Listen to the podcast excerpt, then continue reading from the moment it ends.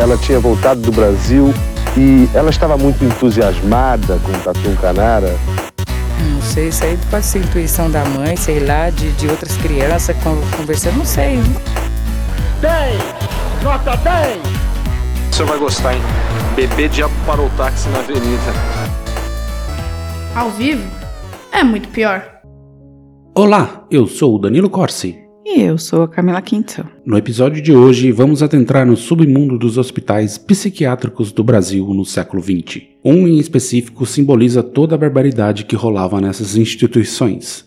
Trata-se do Hospital Colônia de Barbacena. Fundado em 1903, o hospital operou até o final dos anos 80 e teve a impressionante marca de mais de 60 mil mortes, sendo que 70% dos pacientes mortos não tinham nenhum diagnóstico de transtornos mentais. Vem entender com a gente como tudo aconteceu nesse episódio que foi pedido por Ricardo Cravo. Ele pediu muitas vezes esse episódio, então, Ricardo, esse é para você. Mas antes, nossos patrocinadores. Primeiro, o siteguy.dev, nosso parceiro que mantém o site rodando bonitinho e seguro. Se você precisa de um novo site, fale com eles, garanto que vão te ajudar muito. Falando que ouviu daqui, ganha desconto. Ó que coisa boa. siteguy.dev, vai lá conferir. E agora, Camila, o que o Drinco nos mandou hoje? O vinho de hoje é o Midtown Red Dry, um vinho tinto vermelhaço, bem seco, feito com as uvas tempranillo, bobal e garnacha, perfeito para acompanhar os molhos ao sugo. E olha só, kebabs. Este vinho está por 90 reais lá no Drinco. E você já sabe, comprou por lá, você ajuda a manter este podcast aqui. Bora brindar? Tchim, tchim. Tchim, tchim.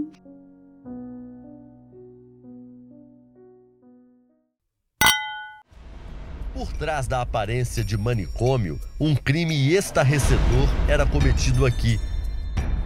A prisão, muitas vezes perpétua, de pessoas que nunca mataram, roubaram ou fizeram mal a alguém. Acho que para começar essa história é bom dizer que o que tem que fazer aqui é dar um panorama da história, até porque a jornalista Daniela Arbex já fez o trabalho definitivo sobre o tema com seu livro Holocausto Brasileiro, e também com um documentário baseado na obra. Minha sugestão é que logo depois de vocês ouvirem o episódio, corram para o YouTube, tem um documentário completo por lá e depois leiam o livro. A dimensão dessa tragédia é absurda e já já vocês vão entender os motivos. Do início, o Hospital Colônia de Barbacena foi fundado em 12 de outubro de 1903, 120 anos atrás. Ele foi construído na fazenda de, da Caveira, que era propriedade da família de Joaquim Silvério dos Reis. Você sabe quem é? Quem é ele, Camila? Um dos Inconfidentes. Ele é o delator. Ele é o X9. Ah, ele é o X9 dos Inconfidentes. Exatamente. Que acabou fazendo com que Tiradentes morresse. Exatamente. Seguindo, num primeiro momento, o hospital era para tratamento de tuberculose, já que ficava num terreno alto, com clima ideal para o tratamento da, da doença, segundo alguns médicos. Outros também acreditavam que o clima seria muito bom para tratar de problemas psiquiátricos. Então, rapidamente ele foi convertido para ser um hospital psiquiátrico, seguindo o ato Assistência aos Alienados, aprovado pelo Legislativo de Minas Gerais em 1900, que regulava e previa internações psiquiátricas. Junto com a conversão do hospital, outras seis instituições psiquiátricas foram fundadas na cidade de Barbacena, que ganhou a alcunha de Cidade dos Loucos. Gostosa. O hospital tinha uma área de 8 mil metros quadrados com 16 pavilhões, cada um deles para um tipo de paciente, como homens indigentes, homossexuais, infantil, prostitutas, e ao seu lado foi construído um cemitério chamado Cemitério da Paz, quase que como um presságio do que viria a seguir. Tido como referência nacional em psiquiatria, o hospital foi sendo altamente requisitado por famílias de todas as partes do Brasil, na esperança da cura de seus familiares. A questão é que essa fama toda gerava um bom dinheiro, desde o investimento estatal até o particular. As coisas rapidamente saíram do controle do razoável. Basicamente, o Hospital Colônia aceitava qualquer um, mesmo que não tivesse nenhum sinal de transtorno mental. E mais paciente, mais dinheiro. O hospital tinha capacidade para 200 pessoas, mas em seu pico tinha quase 5 mil pessoas internadas e eles se aproveitavam para gerar mais dinheiro. No pavilhão Milton Campus ficavam aqueles que podiam trabalhar e registros mostram que em 1916 quase metade da receita da instituição foi garantida pelo trabalho não remunerado dos pacientes, em concertos de vias públicas ou plantações. Quando faltou espaço para dormir, os burocratas adotaram uma solução batizada de leito único, que recomendaram estender a outros centros fora com as camas eliminadas. Sem elas, cabiam mais pacientes. Os internos dormiam amontoados no chão para se aquecer nas noites frias. Alguns morriam sufocados, muitas vezes os sãos enlouqueciam, e outros morriam de frio. E esse modelo ele foi indicado pelo poder público para outros hospitais psiquiátricos no Brasil. O que você acha, Camila? Eu acho que o hospital psiquiátrico sempre foi uma coisa extremamente problemática em todos os lugares. E aí, alguns deles, tipo esse Barbacena, é completamente fora da, da curva do absurdo do que aconteceu ali, assim.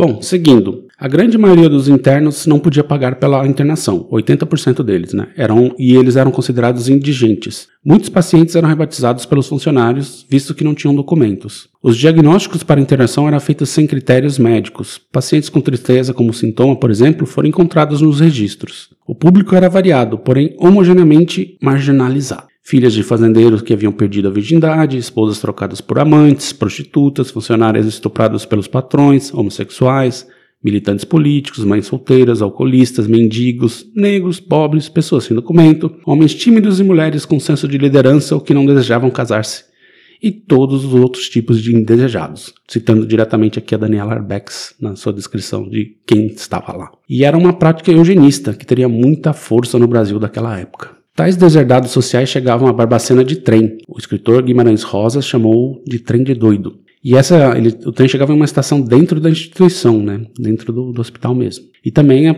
as pessoas chegavam de ônibus ou de viatura policial. Eram triados, entregando os pertences e tomando um banho coletivo. Os homens e as mulheres raspavam cabelos e todos recebiam um único uniforme que em pouco tempo viraria um farrapo.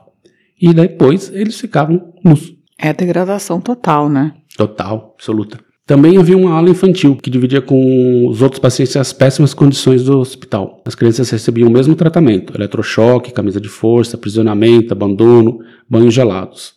A Daniela Arbex também mostrou no documentário e no livro que pelo menos 30 crianças nascidas dentro do hospital foram doadas logo após o nascimento, sem o consentimento das mães biológicas. É, foi a mesma coisa que aconteceu com os leprosários, a gente tem um episódio sobre isso. E em 1930 o hospital estava lotado e em 1960 existiam 5 mil pacientes em um lugar projetado para 200, como eu já citei, né? A cozinha gastava 120 quilos de arroz e 60 quilos de feijão para todas essas pessoas. A água preta do feijão era engrossada com farinha de mandioca e sem tempero. A carne era triturada e misturada às refeições, servida sem garfo e faca. Entre meio-dia e cinco da tarde, os pacientes não comiam nada. Eles eram acordados às cinco da manhã para a limpeza dos pavilhões, tomavam café às oito, mas apenas os que entrassem na fila. Não existia sistema de água encanada ou suprimento de alimento que abastecesse o alto número de pacientes. E aí muitos banhavam-se e bebiam de, de, um esgoto a céu aberto no local. E para matar a fome, eles comiam os ratos. Nossa, que horror. Para proteger seus bebês, que eram separados das mães após alguns, algum determinado tempo, as grávidas cobriam a si mesmas com fezes,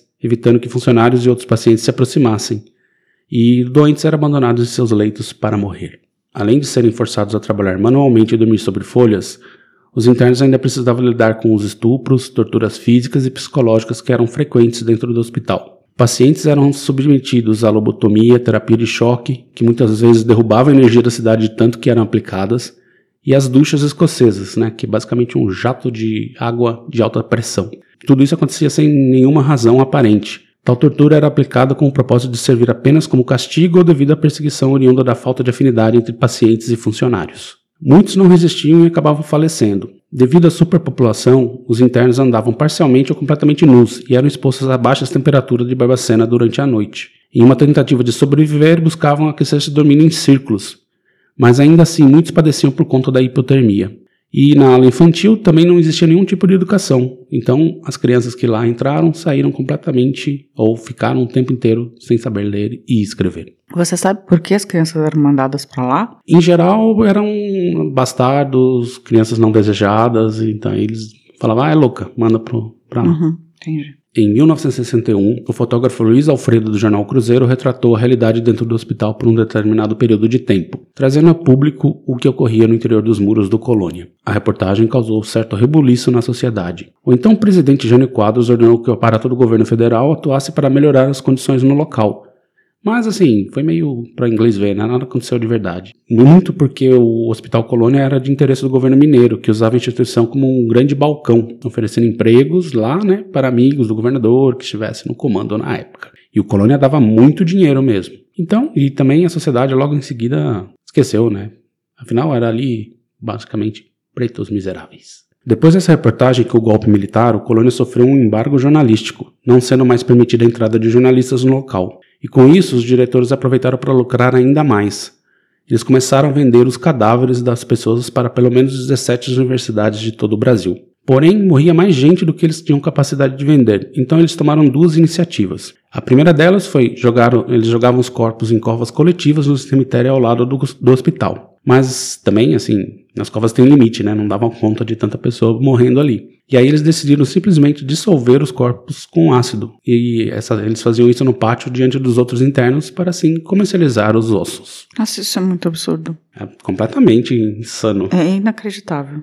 E a situação só começou a mudar em 79, quando o psiquiatra italiano Franco Basaglia visitou o local com a intenção de tentar reverter o que ocorria no local. Estive hoje num campo de concentração nazista. Em nenhum lugar do mundo presenciei uma tragédia como essa. Ele disse na ocasião.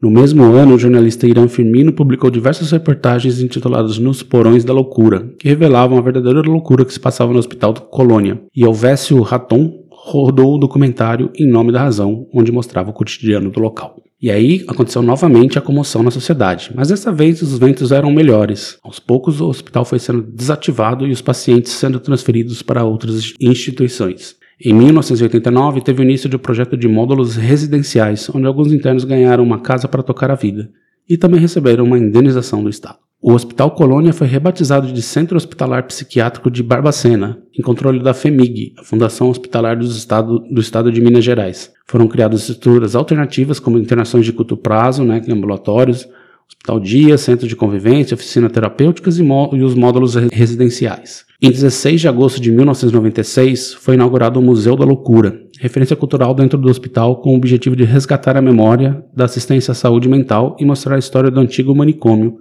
por meio da exibição de equipamentos, acervos e ainda documentação coletada em todo o estado. Porém, ainda lá, hoje, 196 pessoas estão em regime de internação de longa permanência. No saldo, estima-se que ao longo de todo o período, pelo menos 60 mil pessoas morreram no colônia. Entre esses mortos, 1.853 tiveram seus corpos vendidos para as faculdades de medicina. Pelos cálculos atuais, o hospital lucrou pelo menos 700 mil reais com essas vendas. Só com a venda de corpos, sem Só considerar o trabalho e tudo Exatamente. Para finalizar, ainda hoje a luta antimanicomial é relevante. Ainda que as condições tenham melhorado, ainda há relatos de abuso em diversas instituições no Brasil. Recentemente, no Rio, uma filha internou a força-mãe idosa para pegar o dinheiro dela, e o presidente da Universal Music Brasil virou réu pelo crime de cárcere privado após mandar internar sua esposa quando ela pediu o divórcio. Muito melhorou, mas ainda é muito igual. Enfim, Camila, eu sei que você já conhecia essa história, mas quero seus pitacos. O que você achou? Eu acho que a Daniela Rebex fez um trabalho excelente, assim, inacreditável, inacreditavelmente bom, trazendo essa história de volta,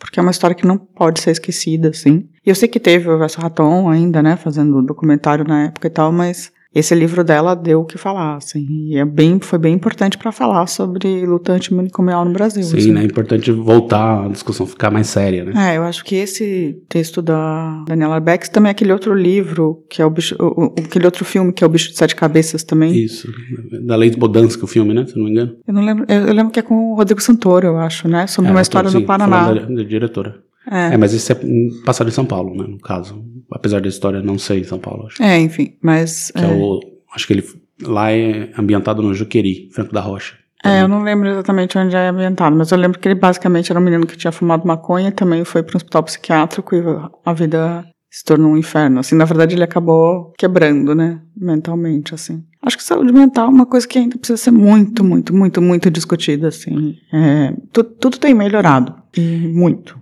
E apesar, assim, a, a, história é brutal. A história do, do Colônia, assim, é brutal. Mas, assim, provavelmente foi repetido em outras instituições por todo o Brasil, de manicômios, assim, só não foram revelados, como no caso desse, porque nesse foi, era, era uma indústria mesmo, assim, os caras botavam... É, era os, maior, né? É, e era uma indústria, os caras botavam os interna, internos para trabalhar sem remuneração, vendia cadáver, então, assim, era, um, era muito, muito lucrativo. Mas a realidade desses hospitais psiquiátricos não é necessariamente uma verdade brasileira. Isso acontecia no mundo inteiro. Sim, hospital psiquiátrico e prisão sempre foram um lugar, assim, que, na verdade, direitos humanos inexistem, né? Basicamente. Então, mas, assim, as coisas têm melhorado, vai. E eu Sim. acho muito, assim, mesmo as discussões sobre saúde mental e tal. E hoje em dia as divorciadas não são mandadas para um hospital psiquiátrico com tanta É. No facilidade. foi, essa semana foi, essa semana, esse, esse poucos meses atrás aí. O cara virou réu agora. Pelo É, menos então, isso. Mas pelo menos isso. Mas acho que é isso, acho que é a gente tem que ficar falando dessa história mesmo e, e de preferência desenterrar as capivaras de outras histórias também, pra gente saber o que aconteceu no resto do Brasil. É, não, é muito brutal. Imagina lá os internos passando frio, né? Assim, e tendo que comer rato, né? Assim, a tipo, co- a violência, esgoto. É muito, muita humilhação, muita coisa. Não, é degradação total do ser humano, assim, basicamente eles não eram tratados como seres humanos, assim. É, e apesar do, assim, eu acho que são coisas diferentes, né, do holocausto, do internação em um hospital psiquiátrico, mas assim, algum paralelo da maneira industrial que foi feito no colônia com o que foi feito durante o nazismo faz certo sentido. Sim, sim, eu entendo o paralelo, o problema é que eu acho complicado usar essa palavra, assim, mas É. sim, eu acho, eu entendo perfeitamente o paralelo. O paralelo é bem, bem evidente. Bom, é isso. Agora vamos dar uma pausa e vamos para os recadinhos. Sim, sim. Tira nós todas desta prisão. Estamos todas de azulão, lavando o pátio de pé no chão.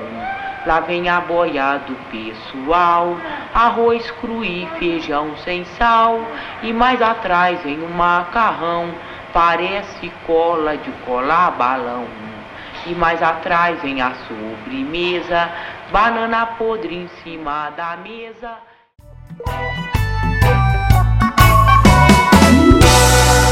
Recadinhos.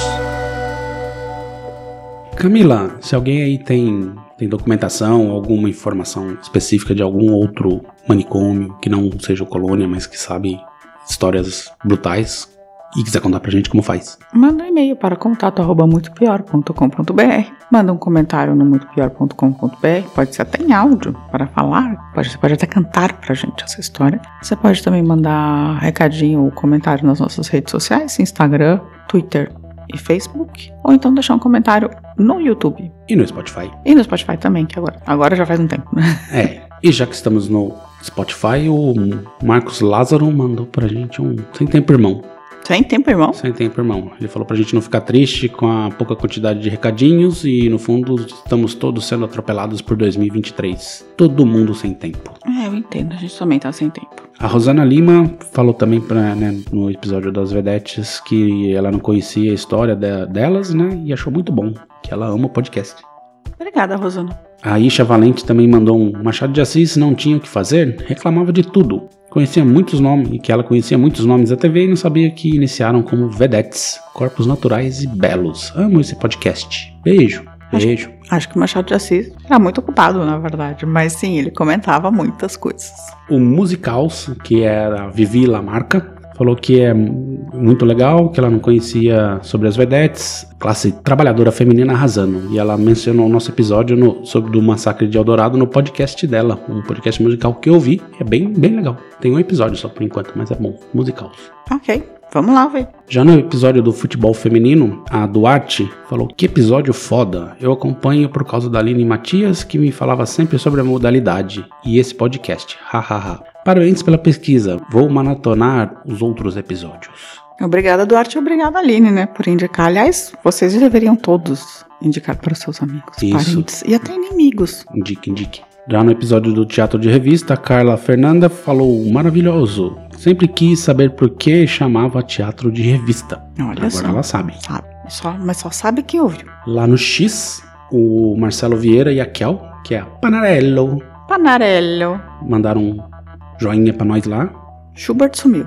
Schubert não apareceu essa semana, o Chuba. Lá no Instagram, a Arkstein Leitão, né? Helenária, ele falou no episódio da, das Vedetes que ela lembra da Virginia Lane na TV, num, provavelmente num programa de auditório. Ela já estava mais velha, mas como boa vedete, tinha picardia. Olha, Amei essa picardia, palavra, Helenara. Muito bom.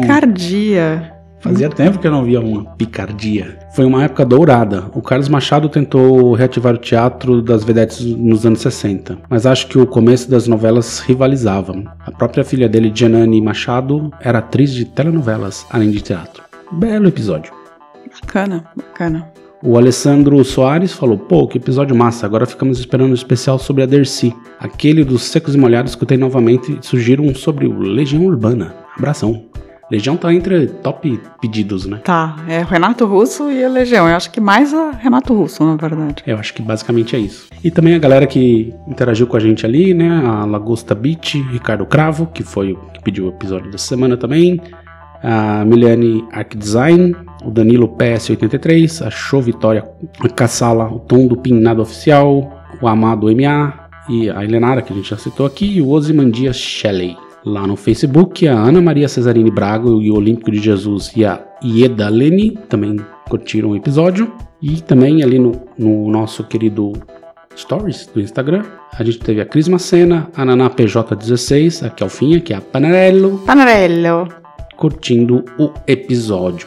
Lá no YouTube, a Andrea Cubas falou: Não se sintam abandonados. Tem vezes que escuto o episódio semanas depois por pura correria da vida e esquecimento.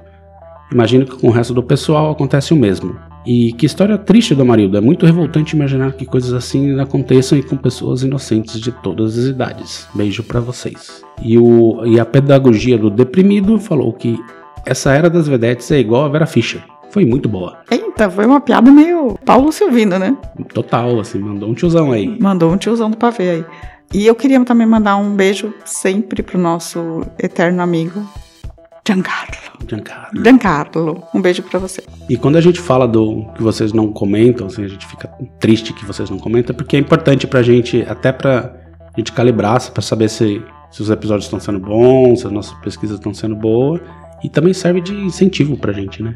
É, a gente fica muito deprimido em casa. É, exatamente. Não, tô brincando. Mas assim, a gente fica meio que tentando ver o que vocês comentam durante a semana pra meio saber se, se, se os episódios estão bons, se é daquele tipo de episódio que vocês gostam mais. A gente acompanha os números também, né? É, o podcast é, é. pequeno, mas é- a gente faz esse trabalho. Até pra saber se a gente tá pautando certo, né? Se tá forçando a mão num, num estilo de, de história que talvez não esteja funcionando tão bem, enfim. Comentem, comentem sempre. Indiquem. E é isso. Mais algum comentário, Camila? Não, não. Então é isso. Semana que vem estaremos de volta. Um beijo. Tchau, tchau. Tchau. A vida é muito pior. Esse episódio é um oferecimento de trinco.com.br e siteguy.dev.